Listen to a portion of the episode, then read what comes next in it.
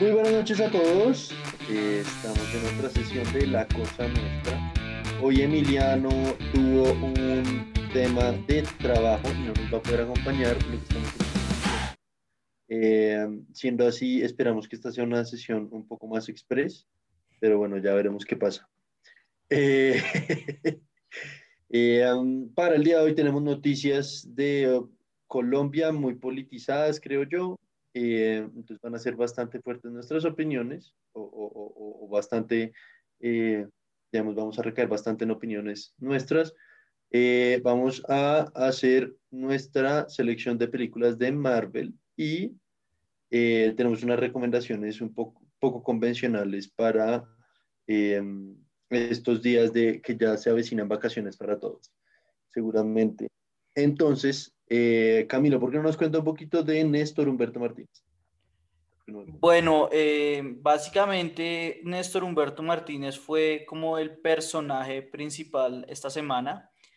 Eh, Estamos a 30 de, noviembre, ¿no? Sí, sí, el 30 de noviembre. Em, sí, pues de la semana pasada, porque hoy es lunes, tienes razón Nicolás ahí, pero digamos que fue el gran personaje precisamente porque se le realizó un debate de control político en la comisión, creo que es la, bueno, no me acuerdo cuál es la comisión que trata con, con estos debates de control político, creo que es la primera, pero pues fue primordialmente la, los senadores de la oposición, eh, Iván Cepeda Castro, Gustavo Petro y, y, pues también estuvo Antonio Sanguino y creo que Benedetti también, pero no estoy muy seguro.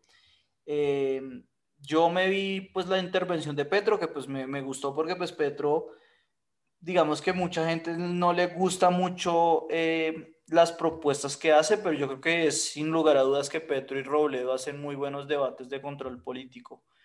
Y básicamente en el debate, pues se confirmó lo que habíamos visto en la noticia del espectador, que básicamente los audios de Santrich eran una coordinación con la DEA para sabotear el proceso de paz y pues em, lograr decir que Santrich y, e, Iván Márquez eran pues narcotraficantes y que traficaban y pues que los kilos, 5 kilos de cocaína que, que tanto se hablan eh, eran eh, pues provistos por la fiscalía, entonces era un, una coordinación entre la fiscalía y la DEA, que era algo que ya habíamos discutido eh, la semana hace como dos semanas. Y más allá de eso también surgieron más pruebas eh, que respaldaban eso, como que, por decir algo, el, el, gran video donde se ve a Marlon Marín, el familiar de Santrich y de, de Iván Márquez, que es, bueno, Marlon Marín eh, y Santrich hablando, se mostró Petro el video que que pues era, estaba seriamente editado, estaba bastante tergiversado, que la voz, por ejemplo, de Santrich también estaba manipulada. Y pues se mostró un, los audios donde el eh, propio fiscal eh, Néstor Humberto Martínez admite que ellos habían hecho parte de esta operación y una vez que surge el escándalo, después sacaron un segundo video, que es el que todos sabemos que sale y es que en, el cual él niega estos cargos. Pero pues el mismo entrevistador le dice, oiga, pero pues ya están los audios donde usted admite que esto se hizo, esta operación. Entonces pues como que quedó muy bien descubierto esto y pues creo que ayer eh, una, una, investigación de pues, mi sitio favorito para ver eh, noticias de, periodismo investigativo en Colombia, que es la nueva prensa, Gonzalo Guillén y Julián Martínez sacaron una noticia donde mostraba que durante su periodo de la fiscalía, Néstor Humberto Martínez eh, chuzó al presidente Juan Manuel Santos, al vicepresidente Oscar Naranjo y a Rafael Pardo, que yo no me acuerdo en ese momento qué cargo estaba ocupando. La verdad es que, sí, y que mm, básicamente er, er, muestra como que incluso el mismo, el, la misma persona que lo, que lo nombró a él, como fue pues Juan Manuel Santos, pues él, como le dicen en, en, Twitter, el doctor Cianuro, y yo no sé por qué le dicen así.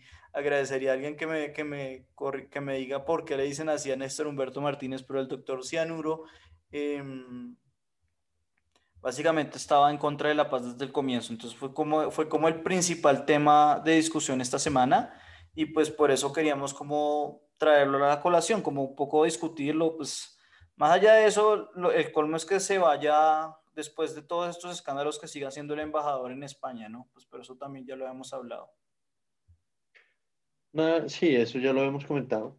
Em, la verdad no sé muy bien qué decirle, como que, o sea, siento que lo que ya dije yo la semana pasada, en este país no hay, como que no hay vergüenza.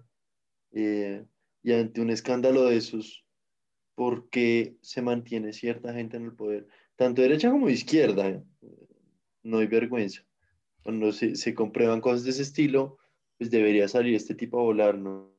Sí, digamos que no es el primer eh, y no va a ser el último eh, miembro de la fuerza del, de los organismos de control, pues son Mario Iguarán, creo que tiene muchísimos más escándalos que Esteban eh, durante el periodo de Uribe, eh, los tipos del, del DAS con, con, todo, pues Jorge Noguera, de hecho por eso es que pues Jorge Noguera también tuvo el mismo escándalo de, de chuzadas y, y, pues Uribe también lo nombró embajador para que se fuera.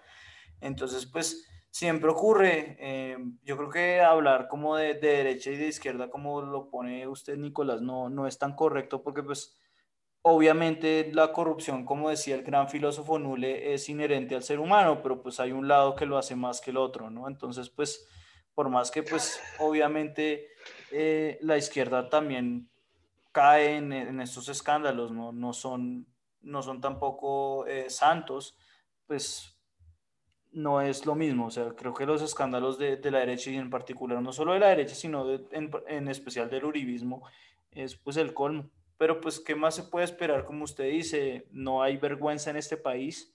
Eh, y hablando de no haber vergüenza, podemos pasar al, al siguiente tema que, que habla de, de, una persona que es muy querida para nosotros dos, ¿no? Porque pues yo creo que le tenemos mucha estigma a, a Hernando Zuleta, el profesor de, de, la Universidad de los Andes en, en Economía. Él fue el director del Centro de Investigación de allá, el CEDE, y esta semana, o de hecho hoy mismo, el, el 30 de noviembre, como ya nombró eh, Nicolás, eh, fue trending topic Los Andes, pero en particular fue porque Blue Radio, creo que fue Blue Radio, o sea, las noticias de Blue, Radio, sí.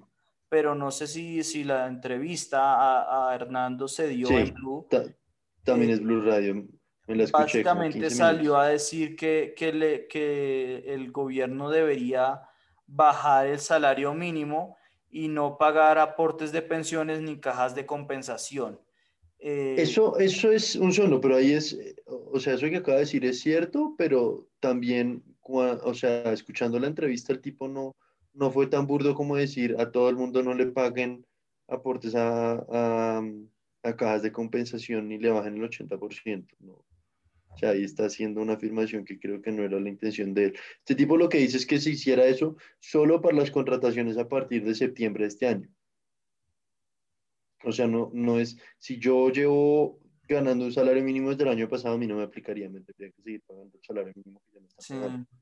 Es como para incentivar la contratación. Sí, de, de, de igual manera como que el gran problema de esto es que y creo que es un gran problema de, de, los economistas en general, pero en especial de, de, la economía que se hace en los Andes, es que mucho de, de, estas afirmaciones se hacen, pues los economistas siempre las hacen como con, con, con mucho cuidado, pero pues obviamente como dice Nicolás y como bien re, recalca, pues cuando salen a la luz pública, eh, pues sí. la gente cuando lo, cuando lo escucha dicen estos tipos son unos sociópatas de mierda, ¿no? Y entonces eh, por decir algo, en, en, en, los Andes muchas veces, y por eso se me hacía muy interesante hablar de este tema, eh, se habla de que el salario mínimo es muy alto y eh, pues cuando alguien normal que no ha estudiado economía escucha eso, pues dice, no, pues cómo va a ser el salario mínimo muy alto, no les alcanza para ni mierda, y es verdad.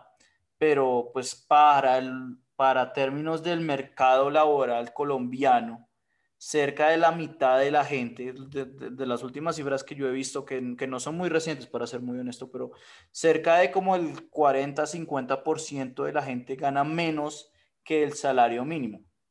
Entonces, pues lo que siempre ellos hablan es que, eh, por decir algo, en, en Estados Unidos, eh, pues el salario mínimo es de 7 dólares 25 centavos.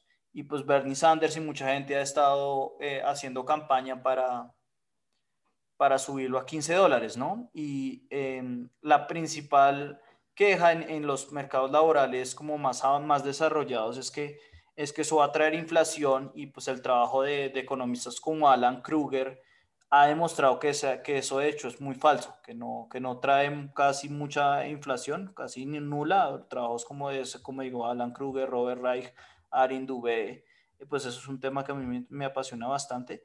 Y, y, de hecho, pues obviamente trae mucha demanda agregada de, de, gente, pues que la clase trabajadora, pues cuando le suben el salario empieza a consumir más y eso estimula la economía. Pero, pero en, en el caso de, de los países en desarrollo como Colombia, en especial Colombia, que tiene un mercado informal tan grande, el principal problema de subir el salario mínimo es precisamente que la informalidad en Colombia es tan grande que eso incentiva bastante. Exacto. Entonces, eh, como que cuando uno lo escucha, y pues la verdad nunca he visto un, un, un paper o un trabajo estadístico realmente eh, riguroso que, que muestres esa, esa afirmación, pero eso es lo que la gente afirma y pues de alguna manera, como digo, yo no, yo no he visto mucha evidencia, pero tiene sentido, ¿no? O sea, cuando uno lo escucha de esa manera, tiene sentido, pero pues cuando uno solo escucha eh, que el salario mínimo es muy alto, pues uno dice, pues estos tipos de, de, dónde, de dónde vinieron, ¿no? Y creo que es un poco... Sí, yo creo que, o sea, como para sintetizar su idea es, es muy alto, considerando que, dado el nivel de informalidad, subir el salario solo incentiva a contratar por medios informales y no por, por el medio formal. Claro. Bueno, por medio informal, capaz que igual le pagan lo mismo que el salario mínimo, pero no le van a pagar ninguna de las prestaciones. Claro. en, en, en, en, el agregado le están pagando menos. Claro, exacto. Como que en Estados Unidos eh, la cantidad de gente que, que vive debajo del salario mínimo es bastante alta. Son 20, 30 millones de, de trabajadores, una cosa así, pero esos son como el 15% o el 10% Exacto, de, de la es que población. Estamos hablando como el 50% de la población trabaja bajo el salario mínimo o en el salario mínimo. Exacto, entonces eh, es, es, como el gran problema, es que obviamente a todos nos encantaría que se subiera el, el salario mínimo, pero, pero pues sí tiene sus, su argumento. Entonces, como que... Oh, yo, creo que yo creo que también toca ponerse un poquito en, en los zapatos de la empresa, en el sentido de hay que entender también que muchas empresas están pasando por momentos difíciles y que el, o sea, no me sé las cifras, pero la mayoría de los trabajos en este país son de pymes, vienen de, de empresas pequeñas y medianas que son pues las más afectadas por esta situación, ¿no? Y que por sí. más que el Fondo Nacional de Garantías y demás se hayan abierto para ayudar eh, después de ocho meses de pandemia, de la economía, como dicen por ahí, o, o como muchos se ha citado, la economía al 90%, eh, realmente no están al 90%, ¿no? Los comerciantes no en vano le estaban haciendo huelga a Claudia hace mes y medio, dos meses para que abriera. Eh, o sea, las cosas no están bien a nivel general. Sí, hay que también decir que ahí ya, ya como que mostré un poco el argumento de Hernando, pero hay que decir que Hernando es como el, el segundo o el tercer economista más neoliberal que hay en la, en la facultad, o que yo conozco en la facultad, porque... Seguido de mí. ¿Qué, qué, perdón? que seguido de mí. Eh, usted está bastante cerca ahí, pero no, no, no, Hernando, Hernando es una cosa absurda. Yo me acuerdo que cuando teníamos clase de, de macro 3, yo cuando le empecé a hablar de demanda, él se, se puso bravísimo y me dijo que, que, que, todo era factores de oferta y punto. Me cayó ahí, como no hable más. Eh, y pues eso, eso claramente, pues se ve reflejado en la, en la política que él propone, ¿no? Que es literalmente reducir mucho gasto, que en realidad pues eso va a traer pues menos consumo en, en la economía, ¿no? Entonces pues... Igual y, igual, y, igual y creo que acá hay que contextualizar una cosa con que la propuesta no es de Hernando, son como 20 economistas de la universidad que sacaron esa propuesta y está firmada por varios.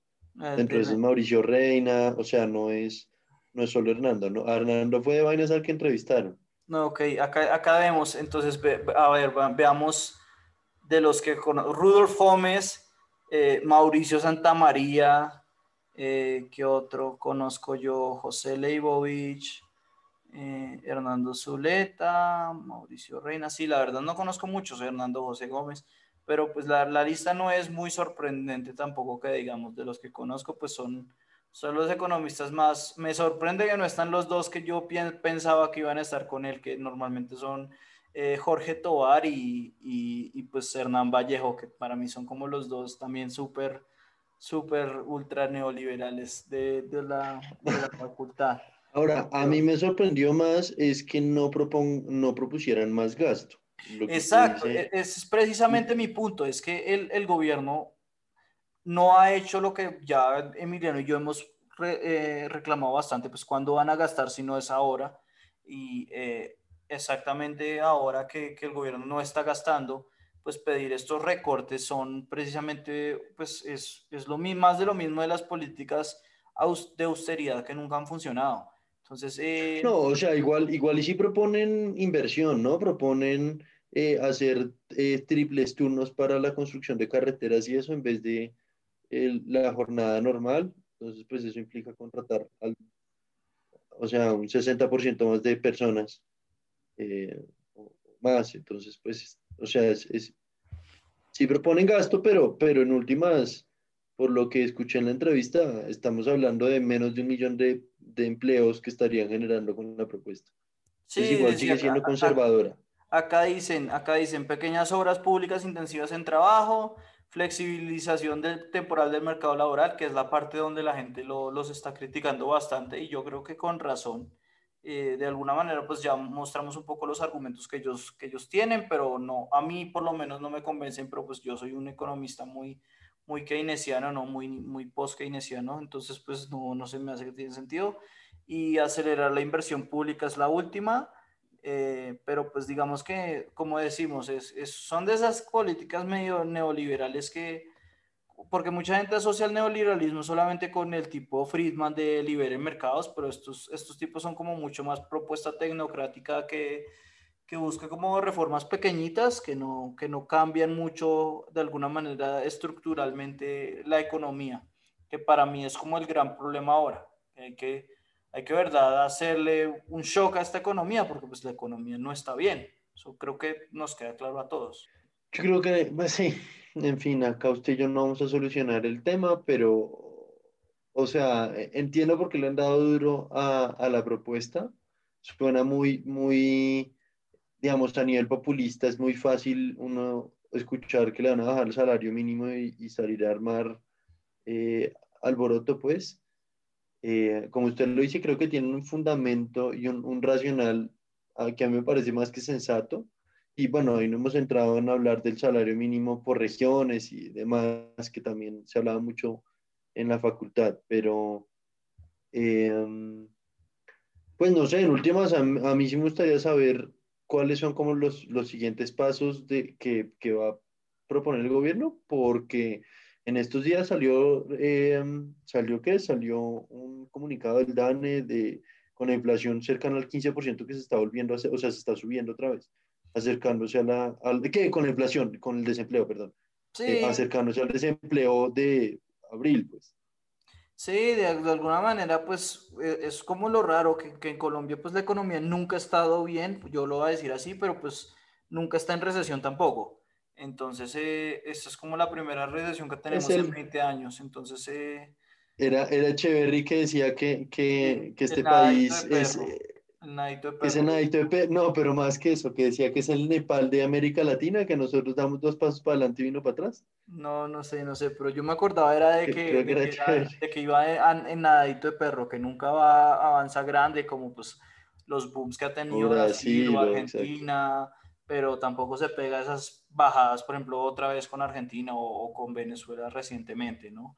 Entonces, pues, pues, de alguna manera, como me parece que es bastante resumido de, de cómo funciona la facultad eh, esta noticia, ¿no? Es como socialmente se, se ve muy reprimido, reprimible lo que piensan y cuando uno lo piensa, aún así como dice, como dice Nicolás, aún así si uno piensa que es sensato, no son cosas que, que van a cambiar de raíz pues eh, la estructura de la economía, ¿no? Es como un poco más reformas tecnocráticas. Eh, pero pues a gente y ni siquiera reforma, porque, porque la propuesta primero que dice que es, es que es una propuesta de choque temporal. Sí, sí, por eso, o sea, pues, por eso digo reformas tecnocráticas, son como ajusticos ahí para no, para no tratar de cambiar nada, es más de lo mismo de alguna manera. Eh, pero bueno, eh, yo creo que ya, ya hablamos de como los dos, dos temas que nos interesaban hablar, salario mínimo y pues el, la, la facultad en general y, y, el escándalo de Néstor Humberto. Yo creo que ya ahora hay que aprovechar que Emiliano no está, ¿no? O sea, siempre que no está Emiliano. Emiliano, entonces hoy podemos hablar de cosas más geeks, más del estilo de, de películas y series que a Camila a mí nos gusta. Claro, claro, íbamos a eh, invitar a otro amigo, pero no pudo estar, pero exacto, o sea, como que cosas que de verdad nos gusta hablar a, nosotros, pero que Emiliano no se ve ni mierda, entonces como que cada vez que yo las propongo o Nicolás las propone, normalmente soy yo el que las propongo porque Nicolás sabe que Emiliano no se ve ni mierda de nada, eh, eh, Emiliano sale a decir, no, pues yo no puedo decir nada en este tema, entonces baila. O, eso o contrapropone con hablar de Napoleón. Sí, no, es, es algo terrible. Entonces, eh, pues había que aprovechar que este año va a ser el primer año en mucho tiempo que Marvel nos saca una película, obviamente gracias al, al COVID, pues a la, la, pandemia, pues porque creo que este año tenían una o dos, no me acuerdo qué, iba a salir este año, para ser honesto. Entonces, pues eh, dado este... Este año salía Salía Scarlet Witch, eh, Scarlet Witch, salía la de, la de Scarlett Johansson, Black Widow. Eh, pero bueno, salía Black Widow y no creo que nada más, ¿no? Y creo que nada más, sí, no recuerdo que saliera ninguna otra. Pero bueno, entonces... Eh, Ahora, sí iban a salir, sí iban a salir, iban a estrenar las series de Marvel, que, que o sea, son parte como de la jugada de Disney con su, con su plataforma de Disney Plus que acaba, pues lleva 15 días de haber llegado a Colombia, ¿no? Sí, sí, eso lo vamos a hablar ahorita en, las recomendaciones. Eso lo vamos a hablar ahorita en Sí, exacto. Pero, pero sí, básicamente, eh, pues queríamos hacer lo que en Estados Unidos se llama el tier list, básicamente hacer un ranking de las películas de Marvel. Eh, yo creo que este, este tier list lo voy a mandar con con eh, el episodio cuando, cuando lo patrocine. Entonces, pues básicamente cómo funciona el tier list es que hay distintas categorías, ¿no? Esto es como, como las notas en Estados Unidos, donde A es un buen estudiante, B es más o menos, es regular, D es malo, E es pues bien, bien malo y F es reprobado, pero es como lo más malo que hay, ¿no? Y eh, los japoneses, que fueron los que se inventaron esto, yo tratando de explicarle a Nicolás, eh, pusieron una categoría especial, ¿no? Que pues especial en inglés es special, que empieza con S, que son las mejores. Entonces básicamente vamos a rankear las 23 películas que han sacado de Marvel o las 23 que hay acá. Empezando, pues esperemos que cronológicamente, vamos a, voy a buscar crono, la cronología. A ver si le, logramos dar cronológicamente. Cronológicamente, no, son en, en, en año de publicación o cronológico dentro del universo. No, no, no, no, no, porque si no tendríamos que empezar como con Capitán América y después con la, madre que no, no, no. empezamos con Hulk, que fue la primera. ¿no? Ah, la primera película que vamos a arranquear es pues Hulk, que tengo entendido que es la primera. Eh, puede que sea Iron Man, entonces, pues Hulk, yo le voy a poner un E, que es bien malo, porque se me hace que, pues que no me acuerdo de ni mierda, ¿no? Es como esas películas que uno se vio y, ya, como para decir que se las vio todas, ¿no? Estoy completamente de acuerdo. O sea, creo que hicimos match perfecto en la, en la misma eh, calificación. Yo digamos que no la pongo en F solo porque al final tiene el cambio de Robert Downey Jr. y porque y porque Edward Norton tiene un par de escenas que pues es como súper creíble, porque de resto, Liv Tyler de la novia, de ¿cómo es que llama? De, No, ni idea. Yo, la novia de Hulk no, nunca me la voy a aprender. La, la novia de Bruce Banner, sí. Bueno, en fin. Liv Tyler hace un pésimo papel. eh, General Ross también es pésimo, mejor dicho. Sí, sí, sí, o sea, digamos que no, no, no, no, solamente no es F porque no, no es dolorosa de ver como otras que vamos a ver en la lista. Exacto. Entonces, eh, sigue Iron Man. Iron Man yo la pongo bastante alto. O sea, para mí Iron Man es un A o un S. Yo, además, Mm. sobre todo porque es gracias a ella que, que, o sea, como que tiene el impacto del legado, ¿no? Entonces yo le voy a poner, yo la voy a poner en, yo la voy a poner en S. O sea, es un bajo S. Pero sí, para mí es excelente. Yo no la pongo tan alto, o sea, siento que entiendo por qué la gente la pone por allá arriba, porque como lo que usted dice, por, como por un valor sentimental de decir gracias a ti es que tenemos todo esto, pero cuando uno se devuelve a verla, pues no es tan divertida tampoco. Uy, no, a mí sí, yo me la he Eh, visto es- muchas veces. o sea, yo la pongo en un B porque el papel, porque Robert Downey Jr. se hace un papel genial, pero eh, bueno, el malo me parece Obadiah Stane, no me parece nada especial y menos mal cambiaron a- al amigo, al coronel, ¿la- ¿cómo es que se llama? Sí, decía Rhodes, a Rhodey. Menos mal cambiaron al actor de Rhodey porque ese manera pues no, no me cuadraba ni cinco entre el papel.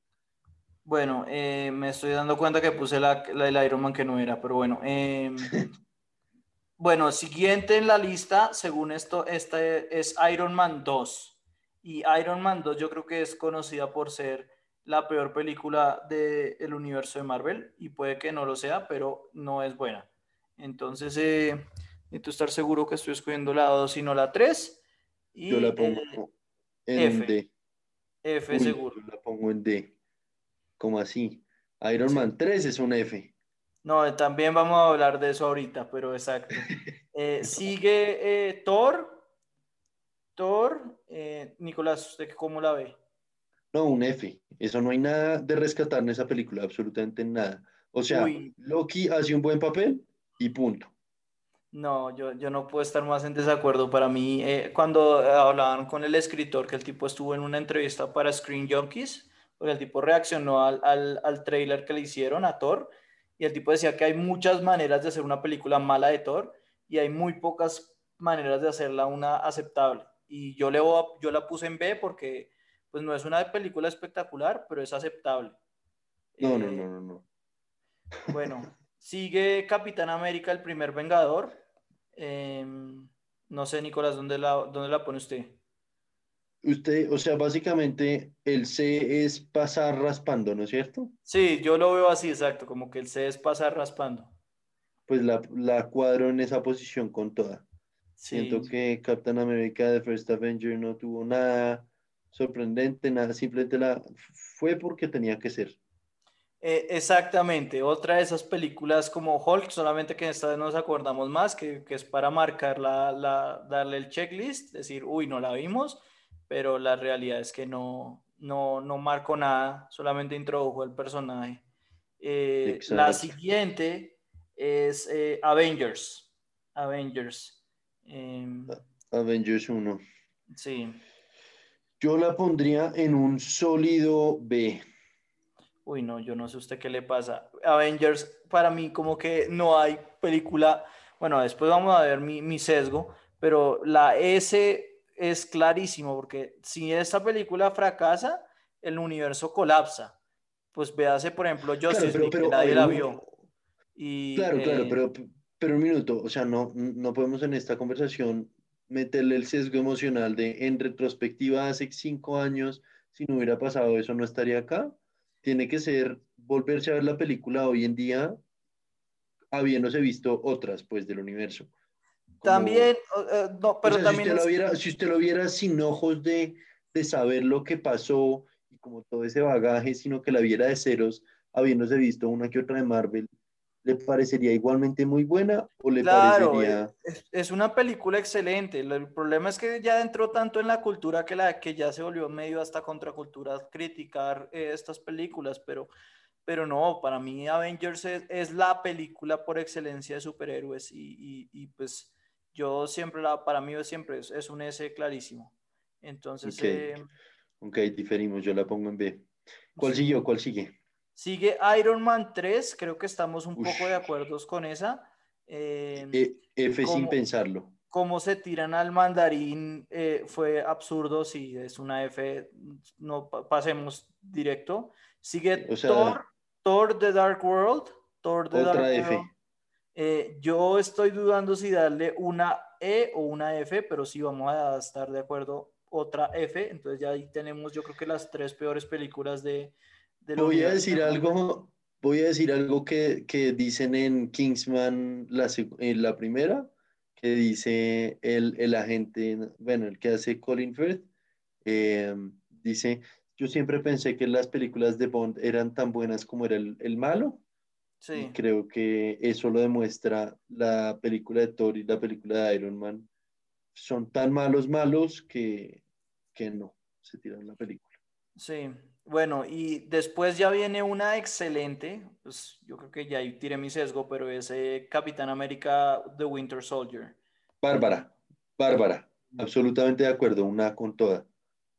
Eh, ¿Dónde está? Deme un segundo, yo estoy tratando. Yo también le voy a dar un A, digamos que es muy similar a Iron Man, en, mi opinión, pero sí, tienen razón, Iron Man es un poco menos, menos buena que Capitán América. Tú puedes bajar Iron Man a A voy a poner a Capitán América en un S raspando. Es un S raspando porque es muy buena. Cambia totalmente la perspectiva de, de, Capitán América que pues normalmente pues se veía como el, un man con un, un, huevón que solo lanzaba un, un, un escudo. un frisbee.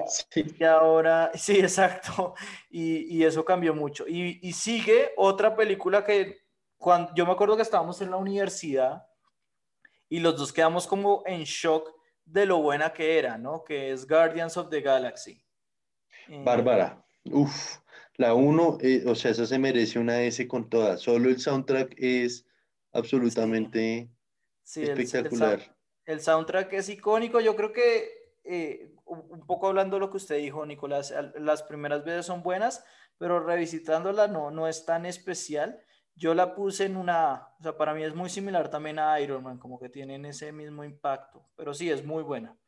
Yo la pongo en ese solo por la el soundtrack. Siento que cada vez que la veo. Bueno, en fin, ¿cuál sigue? La que sigue es bastante controversial, es Avengers Age of Ultron, porque mucha gente le empezó a dar mucho palo después de que salió, como dándole eh, palo, por ejemplo, a la, la escena, no sé si se acuerda de cuando Thor está en el sauna y esas mierdas. Eh. Sí, no. Para mí es un sólido C, solo como porque, digamos, la rescato porque siento que la expectativa era demasiado alta y entiendo que ah, era una película, era un intermedio, era, es muy difícil que, que una película que conecta la 1 con la 3, porque claramente es una película para conectar la 1 con la 3 de Avengers, eh, fuera a ser tan buena como la primera por eso la pongo en C, por eso no la pongo en D. Para mí es, es un C porque eh, yo, la, yo me acuerdo que nosotros la disfrutamos mucho la primera vez y eso como que siempre lo voy a rescatar. Cuando uno la revisita sí es bastante flojo, o sea, tiene bastantes argumentos flojos y como que para mí sí queda claro que se tiraron a Ultron, pero, pero no es una película mala. Entonces yo creo que el C es, es bastante respetable. Sigue Ant-Man, la primera de Ant-Man. Ok, voy a hacer, yo creo que Manzana de la Discordia acá, la voy a poner en la B. Yo, yo, yo también pensaba que es una, porque es una película, yo para mí también es B, o sea, como que no es una película eh, buena, pero es una película que para los estándares que buscaba logra su cometido yo creo que, Sí, y sobre todo, y sobre todo que, o sea, es, es, una película de introducción de un personaje que ya venía después de cuatro o cinco, eh, como primera película de un personaje, después de todas las de Spider-Man por otro lado, después de la de Superman, de las de, en fin. Em, y esto lograron ser innovadores, lograron ser chistosos, lograron ser algo que las otras no, no habían hecho, ¿no? Esta creo que es el primer Ah, bueno, y Guardians of the Galaxy, mentiras. No, y, como que para mí como que Ant-Man es como un, en inglés se dice como una brisa de aire fresco, como que es como sí, es un una buena pausa de la historia principal, porque con Ant-Man uno se va a reír, a escuchar a Michael Peña decir sus bobadas, pero no, no, va como a, no va como a cambiar el mundo Ant-Man, a pesar de que pues Ant-Man hace un gran papel en, en, Endgame, ¿no? Hace un papel importante, pero sí. Em, después ya, ya ahora sí tenemos fase 3, sigue Capitán América Civil War. Em, Yo la pondría en un B. Y es, es bastante difícil. Yo creo que está entre A y B. Es muy buena, sobre todo porque eh, yo me acuerdo que Nicolás me pasó los... No, yo lo voy a poner en A, o sea, es un A abajo, pero em, como que me acuerdo que Nicolás me pasó los cómics y yo me leí como 200 de esos cómics. Los mm. cómics son terribles, es una de las peores historias que ha hecho Marvel, porque eh, se tiran a Iron Man. Iron Man es, hace, un Voy a darle algo. Los cómics son, o sea, como que, a ver, para, para los que no han visto, eh, los que no han leído nunca cómics, eh, estos de, de, de Marvel hacen mucho lo que ha pasado en las películas que sacan, digamos, una historia central estilo Avengers, entonces va Avengers 1, 2 y 3, pero tienen muchas, o sea, en, los cómics individuales de cada personaje los conectan con pequeños, una imagen o una frase o algo lo conectan dentro de la saga completa de Avengers 1, 2 y 3. Em, y yo diría que los cómics eh, como soporte, los, los que van de ladito a la historia principal, son pésimos, pero la historia principal a mí sí me gustó mucho. Uy, no, tenaz, terrible, terrible. Y, he escuchado bastante gente que está de acuerdo conmigo. Entonces, dado el material, y yo creo que, por ejemplo, la escena de acción en el aeropuerto puede ser la escena de acción más icónica del universo, Marvel. Yo creo que. Ah, eso sí. Em, la introducción de Spider-Man, muy bien introducido. No, la verdad es, es, una muy buena película. La verdad, los rusos han hecho una excelente labor con el, con el universo de Marvel. Después de eh, Civil War tenemos, a Doctor Strange. Um, Un sí. Para mí Doctor Strange es similar a Thor. O sea, como que hay cosas que me acuerdo muy bien de, de la escena del Himalaya. Como que ni me la vi bastantes veces. A mí se me hace que lo hicieron bien. Como que hay muchas maneras de hacer esa película mal hecha, ¿no? Como con todas las cosas raras que hay con Doctor Strange, las dimensiones y, me, se me hace que la jalaron bien. No es C como que C es una de esas películas que no me deja, que me deja sin sabor, pero que no es mala. Entonces yo la voy a dejar como un B también. Para mí el B es como ese, ese, ese tipo de películas. no, yo eh, la puse en C. Aparte de los efectos visuales, no, no tuvo nada para mí. Después sigue Guardians of the Galaxy 2. Em, como toda segunda parte siempre es más floja que la primera. Total. Yo la pondría en un sólido D. Es, está difícil porque... Es floja, es forzada, los chistes no son ni cinco. Sí, yo, yo, yo, yo estaba pensando en ponerla en C, pero sí, yo, yo por ejemplo me quedé dormido en la segunda vez que me la vi. Eh, bueno, sigue Spider-Man Homecoming. Em, no sé qué opiniones tenga. Homecoming, yo creo que es que tenía una barra muy alta contra Spider-Man 1, ¿no? Y luego una barra muy baja contra The Amazing Spider-Man. Entonces, pues, es, es, un sólido punto medio, eh, pero, la, o sea, yo la pondría en un C, porque siento que logró el objetivo, pero la voy a subir a un B solo porque Michael Keaton hace un papelazo, a mi parecer. Yo, yo, yo creo que es un C, o sea, como que no me acuerdo mucho de, de ella, creo que exactamente, solo me acuerdo de Michael Keaton y, ya. Entonces, eh, la verdad es que las, las de Spider-Man, como dice, como dice bien eh, Nicolás, como que para mí lo que están haciendo con Tom Holland es como tomar, tomarla tranquilo, ¿no? No es como estos tipos que, por ejemplo, en la primera, ya en la, en la primera trilogía sacaron los villanos más fuertes y en la, en la segunda eh, bueno, la segunda sí, en Amazing Spider-Man sí la cagaron porque trajeron unos villanos rarísimos como Electro y, y el, la iguana esa. Eh, pero... Aunque bueno, a mí la iguana me encantó que la haya sacado a Dr. Connors, pero sí. Pero no, entonces, eh, como que este, esto sí como que va, va hacia armar el, el Sinister Six, pero, pero con calma, porque además todo el mundo sabe que pues si hemos visto hartas películas es de dos superhéroes, ¿no? De, de Spider-Man y pues de Batman. Entonces, eh, después de Spider-Man Homecoming viene Thor Ragnarok. Creo que acá vamos a tener un, un poco de, de, de diferencia. Mire, la primera vez que la vi me reí tanto que la pondría en un B pero siento que ya conociéndome los chistes, pues es un C. Es buena, eh, pero Loki, que era como el, para mí el centro de, de lo que rescataba a Thor, no sobresale. Eh. Sí, no sé. Yo, yo, o sea, yo creo que es un B para mí, no sé, es que, eh, no sé. Yo creo que es un B porque sí tiene, o sea, como que los chistes valen la pena revisitarla y tiene muy buenas, muy buenos apuntes, el hecho de que, de que Hulk esté ahí, eh, de que el tipo como que coge la madurez, la villana es muy buena. No, a mí se me hace que sí es, sí es una película muy buena. Además, tengo un sesgo de que a mí me encanta Taika Waititi, ¿no? Ah, Entonces. sí. Sigue Black Panther. Black Panther eh, en su momento la gente la consideraba como una película espectacular. De hecho, la nominaron a un Oscar, ¿no? La nominaron a un Oscar, qué vergüenza. Sí. Eh, pues siendo muy honestos, para mí Black Panther es un, es un C. Es un C alto, pero sí es un C. Uy, yo ahí difiero, yo lo pongo en un D. Para mí no pasa la barra.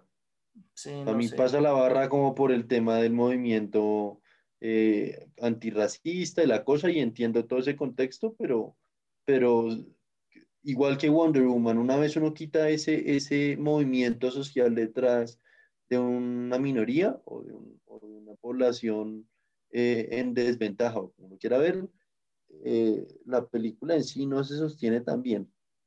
se sostiene bien por el hecho de que son pues, afroamericanos, a mí se me hace que de nuevo es la misma barra, ¿no? O sea, como que introducir Wakanda no es fácil. Creo que Killmonger es, es un buen villano. Eh, no sé, a mí se me hace que está, que está bien. O sea, no voy a decir que es una película buena, pero pasa, pasa la barra. Breve no, también. No, yo no la, yo no la rescato. Pero bueno, que la, que, la, que la, nominen a un Oscar sí es un crimen. Eh, sigue ah, Avengers Infinity War. Eh, Avengers Infinity War. Avengers, la verdad, yo creo que esa va a ser mi única S. Y voy a pasar Guardians of the Galaxy debajo la. Sí, eh, yo estoy de acuerdo con Nicolás en el sentido de que yo tengo más S, pero, pero para mí es la mejor película de Marvel de lejos. O sea, yo creo que es la mejor película. Eh, o sea, Endgame fue, fue chistosa, fue buena, pero no tiene nada que hacer al lado de Infinity War. Sí, no, no, no, Infinity War. Yo me acuerdo el funeral que fue cuando todos salimos del teatro. Eso fue, fue bastante, bastante brutal. Eh, no, y es, la única, y es la única película en donde se centran en el malo y en un buen. Sí, y donde el malo gana. Como que uno siempre esperaba que, que, nunca que, que, Marvel nunca mata gente, pues que terminaron después renaciendo, ¿no? Pero bueno, en el momento se sintió como brutal, ¿no? Y no, a mí se me hace que sí es la mejor. Y como que es la culminación de todo y como los tipos logran atar a todos los personajes en una historia de, de tres horas es, es bastante, es, es, un logro bastante bueno. o sea, completamente de acuerdo. Bueno, después sigue Ant-Man and the Wasp, la segunda de Ant-Man, Ant-Man 2. Para mí es, es, un D. Para mí es un D, o sea, como que no no es una que me duele verla, pero, pero pues no es una película, digamos que es el mismo, el mismo coso, ah, es, es la 2 es peor que la 1 y pues Ant-Man no es que va a cambiar el mundo, como que yo me alegro de haberla visto, pero una vez que la vi, que la vi no quiero volverla a ver. De acuerdo, completamente de acuerdo, lo voy a poner en el mismo sitio. Sí. Incluso una E, pero bueno. Después sigue em, Captain Marvel voy a decir exactamente lo mismo que dije de Black Panther. Es una película que no supera la barra, no es una buena película, simplemente está ahí por ser de minorías, por ser de mujeres, por ser una película pasable de un superhéroe. O sea, si fuera, si Captain Marvel no fuera mujer sino hombre, usted no la pondría en, una buen, en un buen una buena posición. Sí, yo, yo de hecho la voy a poner en una E, como que yo me acuerdo que tiene chistes buenos, como de, pues de los, nosotros somos 90s kids, ¿no? Nos crecimos en los 90s, entonces como que muchos de los chistes del internet viejo y, y, los apuntes con los, con los extraterrestres, como que sí tienen cosas interesantes, pero la historia en general es muy floja y el personaje como que siempre ha tenido muchas críticas por, por ser bastante flojo, ¿no? A pesar de que yo también creo que, que le dan también muy duro por ser mujer también, pero, pero sí, de alguna manera eh, no es una buena película, entonces para mí es una E y eh, sigue la, la, la, película que es Avengers Endgame. Eh, Sí, no sé Nicolás dónde la va a poner. Mire, la verdad, solo por una escena le voy a dar un muy buen puntaje, porque el resto de la película siento que es solo fanservice y solo como por como porque uno quede contento, o sea, es, es Marvel imprimiendo plata, puro y duro. Eh, le voy a dar un puntaje de una, la verdad es que una, es que no sé, estoy entre una A y una B, eh, y solo la rescato por la escena de Avengers Assemble, que es puro fanservice. No, pero es, es, como que, o sea, el gran problema es que es una película de viajar en el tiempo, ¿no? Y todas las películas de viajar en el tiempo tienen sus, sus fallas. O sea, no hay ninguna logra rescatar bien esto. Creo que solo Back to the Future, si acaso. Eh, entonces, siempre tiene sus, sus problemas. Eh, pero, pero para mí, eh, o sea, como que terminar toda esta gran saga con, con esta película, como que de todas las películas, yo creo que Iron Man Avengers y esta eran las tres que más dificultad tenían en realizarse, porque esta tenía que terminar con la saga, eh, Avengers tenía que como que por fin consolidar el equipo y Iron Man fue la que nació la trilogía.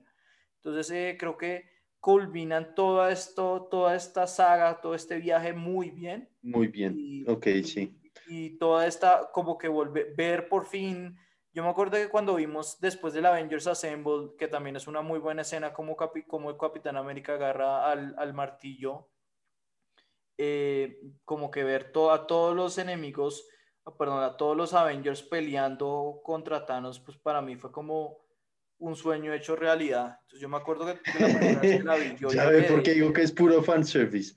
Es una pura película para contentar a, los fans. Digamos que no es fanservice en el o sea, es, una manera de, de, lograr lo que uno quiere, ¿no? O sea, como que, pero lo hicieron dentro de una historia creíble. Por ejemplo, fanservice para mí, ese es Rise of Skywalker, que al final a, a Chewie le entregan la medalla porque sí, ¿no? O sea, como que eso para mí es fanservice, como que es únicamente hecho para que la gente que, que está molesta con que nunca le dieron la medalla se pongan felices pero esto como que sí armaron una historia y un, y un arco y terminaron con una cosa que, que, que para mí eh, Está bien cerró muy bien esto. Eh, y la última es Spider-Man Far From Home. la verdad es bastante difícil para mí eh, rankearla. Eh, es que también tenía un, un, trabajo muy difícil, ¿no? Seguir todo esto es, es bastante complicado. Eso mismo iba a decir. Después de, es que fue justo la película que siguió a Endgame y cerró, o sea, usted como dar ese siguiente paso, aún estando dentro de esa saga, ¿no? Porque está aún cuenta como parte de la, de la fase 3. Sí. Eh, de Marvel, sí, estoy de acuerdo con usted, es muy difícil, pero no, o sea, es mejor que la primera, creo yo. Mm, no sé, yo de hecho le iba, sí, es que el, villano para mí, eh, ahora que habla de, de Michael Keaton, okay, sí, que Jay Gyllenhaal lo hace muy bien y que introduce, por ejemplo, el romance con MJ muy bien. No, yo creo que está, está similar, yo lo voy a poner en el mismo, en el mismo sitio, de pronto un, un, escalón por encima, eh, me convenció ahí, pero sí, para mí es C, pasable, pero, pero pues es que era muy difícil que, que se pusieran a hacer una historia muy densa dado que esto tenía que lidiar con todos los eventos que van después de Endgame, ¿no? Bueno, entonces no nos devolvamos todo, pero como hagamos el, el S, A y B de cada uno, yo tengo Infinity War en S y, y ya. En el A tengo Captain America, la 2, Civil War, Guardians of the Galaxy y Endgame. Y en la B tengo Iron Man, Avengers, Ant-Man y Spider-Man. Ush, ok. Sí, yo, yo, yo claramente no soy un profesor tan, tan, tan cuchilla como Nicolás, yo tengo más, más películas. En ese, para mí, las que quiero destacar, Infinity War es la primera, o es la mejor. Después seguido de, yo creo que pondría de segunda a Winter Soldier y tercera a Avengers.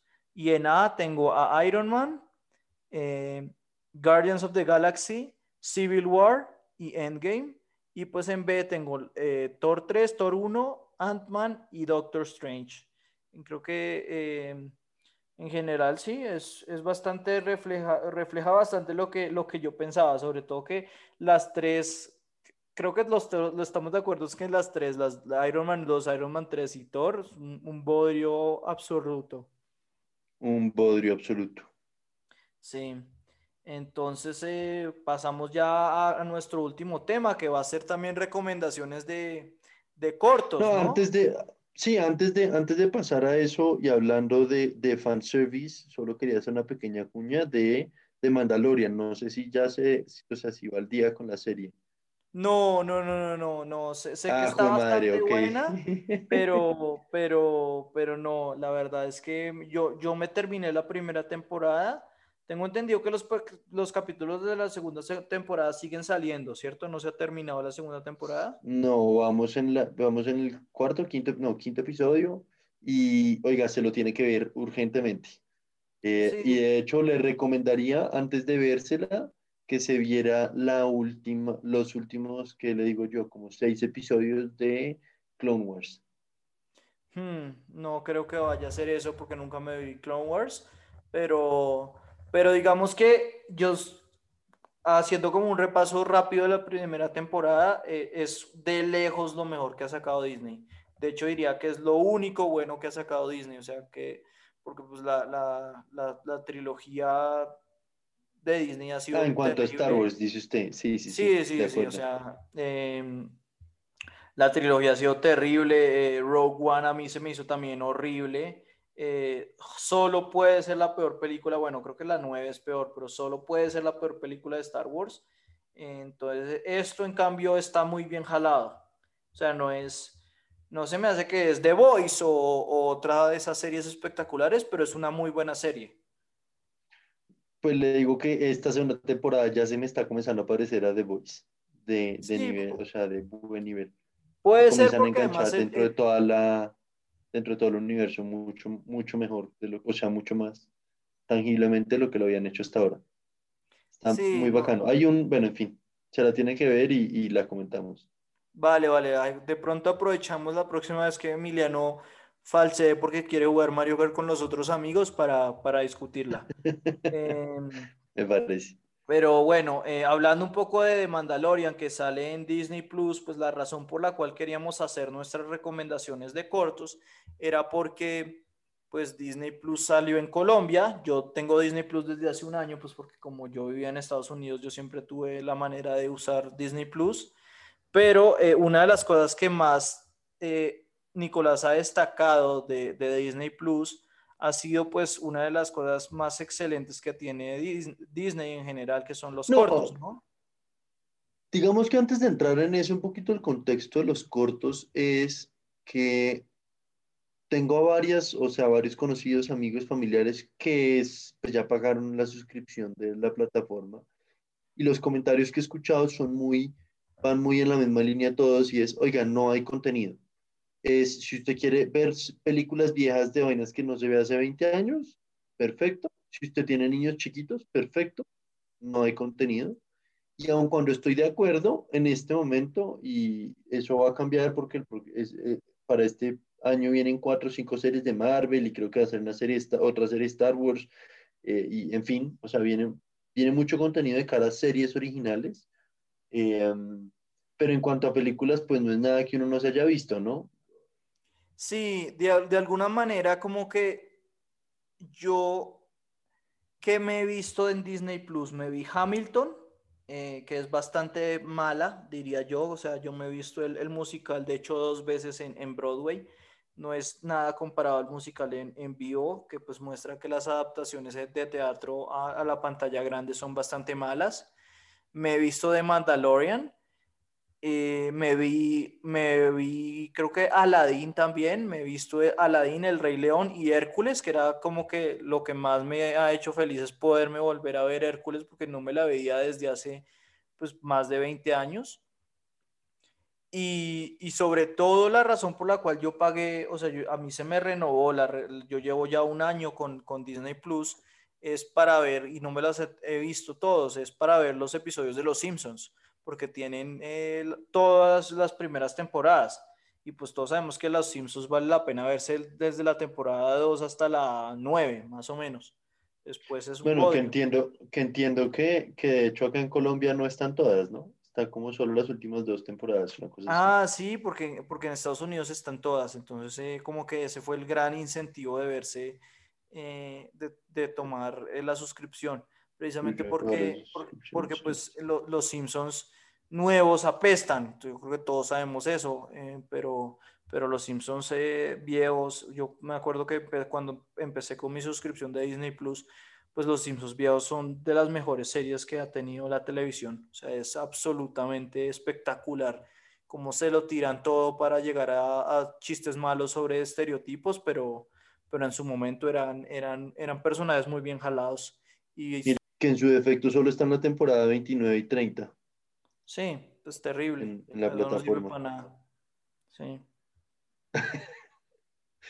Eh, um, no, yo, o sea, yo entiendo su punto. Digamos que yo he descubierto películas de Disney que no me vi como porque estaban en cine y hubo, pues estuve ocupado o algo y tuve prioridad de ver otras. Por ejemplo, Spice in Disguise que es con Tom Holland y con Will Smith. Eh, me, pareció bastante divertida, o sea, me reí, claramente no es la mejor película de Disney ni, ni en mil años, pero me pareció divertida. Me vi Artemis Fowl y es vergonzosamente mala. Eh, me estoy viendo Mandalorian, pues como ya hablamos, y, en fin, me, he visto una que otra película que no, que no me tuve oportunidad de ver en su momento en cine. Eh, pero digamos que lo que he descubierto mucho son los cortos de Disney. ¿A qué me refiero con cortos? Es, en, especial Pixar sacó, eh, o, digamos que ellos cuando tienen como alguna historia que se le ocurre a alguno de los eh, diseñadores gráficos o alguno de los storytellers, dice, oiga, quiero contar una historia, pero es que no es suficiente para hacer una película. Bueno, pues mierda, no hagamos la película. Si la historia de verdad está chévere, hagamos un cortometraje que sean 5 minutos, 10 minutos y se acabó la historia. Em, y he descubierto los cortos de Pixar muy recomendados y ya hablaremos de, las recomendaciones de cada uno. Pero en fin, aparte de eso, tienen muchos cortos de películas y de las sagas de, Star Wars. Hay varios cortos de, em, de, ¿cómo se llama? De Pixar hay muchos, de, de todas las películas de Disney hay muchos. Eh, y yo creo que, que, merece la pena sentarse un día a ver cortos porque hay bastante buen contenido, creo yo. Sí, digamos que es, eh, yo creo que no sé si, si estoy de acuerdo en el sentido de que todos esos cortos de hecho ya estaban en Netflix, pero como que uno no los veía, por ejemplo hay cortos de Shrek, de, de todos esos corticos de, de Toy Story, cosas que historiecitas chiquitas que uno no ve precisamente porque hay mucho contenido que ver que sí vale la pena. De pronto yo creo que es porque usted no encuentra nada que ver y quiere justificar la suscripción. Pero, pero no obstante... Capaz. Eh, no obstante, eh, sí hay muy buenos cortos en, en, Disney. Disney tiene muy buenos cortos. Entonces, pues, dado que no está Emiliano, pues, pues estábamos pensando que cada uno diera dos de sus cortos preferidos. Yo, eh, cuando Nicolás me propuso el tema, se me vinieron a la mente tres cortos. Yo tengo clarísimo dos, los que yo quiero proponer. No sé si quiere que comience yo con uno. Em, hágale, hágale. El que yo quiero proponer creo que venía antes de Inside Out, creo, y es el de eh, Lava.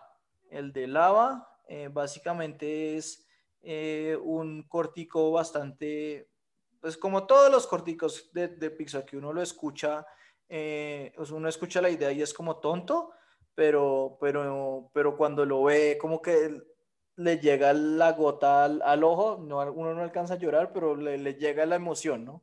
Y es como que es básicamente una isla donde todos tienen su, su pareja, excepto un volcán que no tiene su, su, su... Volcana.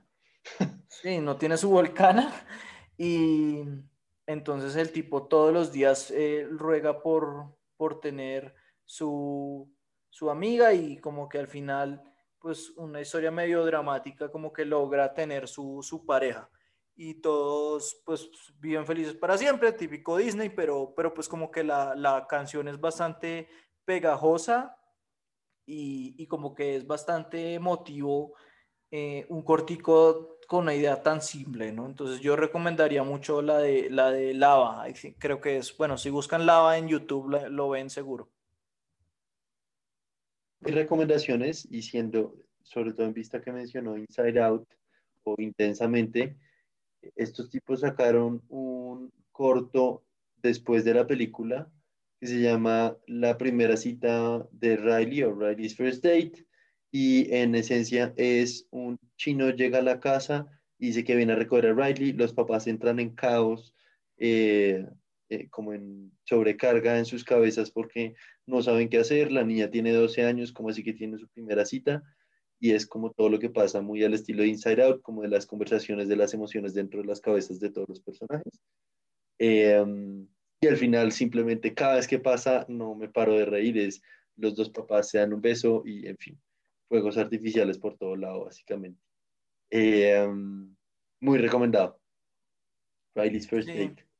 Sí, yo creo que no, no me lo he visto. Yo definitivamente espero que saquen una segunda película de Inside Out. Es de las que más me, me gustan. Creo que ya lo ya hicimos la escala de, de, las películas de Pixar. Pero bueno, eh, bueno, la, la, otra que fue como la que me, me, o sea, tenía alguna idea de, haberla visto, pero no me acordaba exactamente. Cuando me salió a la cabeza fue eh, Paperman. Esta película, esta pues película, este cortico fue nominado a un Oscar. Puede ser que se lo haya ganado incluso ese año. Eh, es básicamente de unos tipos que se encuentran en un metro y eh, la señora básicamente eh, se encuentra con un papel y el papel le, le, le, marca los labios y el tipo como que se, se, da cuenta que es vecino, pues cuando él trabaja puede verla, entonces con todas las papel, los papeles que tiene que, que tiene él para trabajarlos, pues porque trabaja en un sitio muy burocrático, busca cómo encontrarse y pues eh, es bastante bonito como, como, como, la historia ata eso, pero pues como que es muy difícil de describir, pues básicamente una historia de amor de dos personas que, que quieren encontrarse, pero que a través de, de mandarle árbol, eh, ¿cómo se llaman? Aviones de papel, el tipo lo intenta lograr. Y pues eso es, como digo, esos son corticos que suenan estúpidos, pero que cuando uno se los ve como que sí, sí logran eh, llenarle algo a uno el corazón. Ok. Oiga, ese no me lo he visto, me lo voy a ver. Ya lo, lo, ya lo busqué. Em, y creo que para cerrar, mi recomendación es uno que de hecho ahorita me dio por comenzar a buscar listas de cortos de Pixar o, o de Disney pensando en, en saber cuáles han ganado Oscars y encontré de primero, como rankeado de primero, el que yo iba a proponer, que se llama Piper, es de hace como cuatro o cinco años, eh, y realmente es la historia de un pajarito en la, en la, que en la playa que pues es muy joven y no, no sabe aún valerse por sí mismo, entonces quiere que la mamá le esté dando comida, la mamá le dice, no señor, ya es hora que usted más o menos o sea, esto es sin hablar, solo es música. Más o menos la mamá lo obliga a buscar su comida y termina, eh, pues, en fin, teniendo una desgracia y el tipo no quiere salir del nido del susto y cómo, cómo supera ese susto. Y realmente no hay historia, solo es un, un corto demasiado tierno, muy recomendado.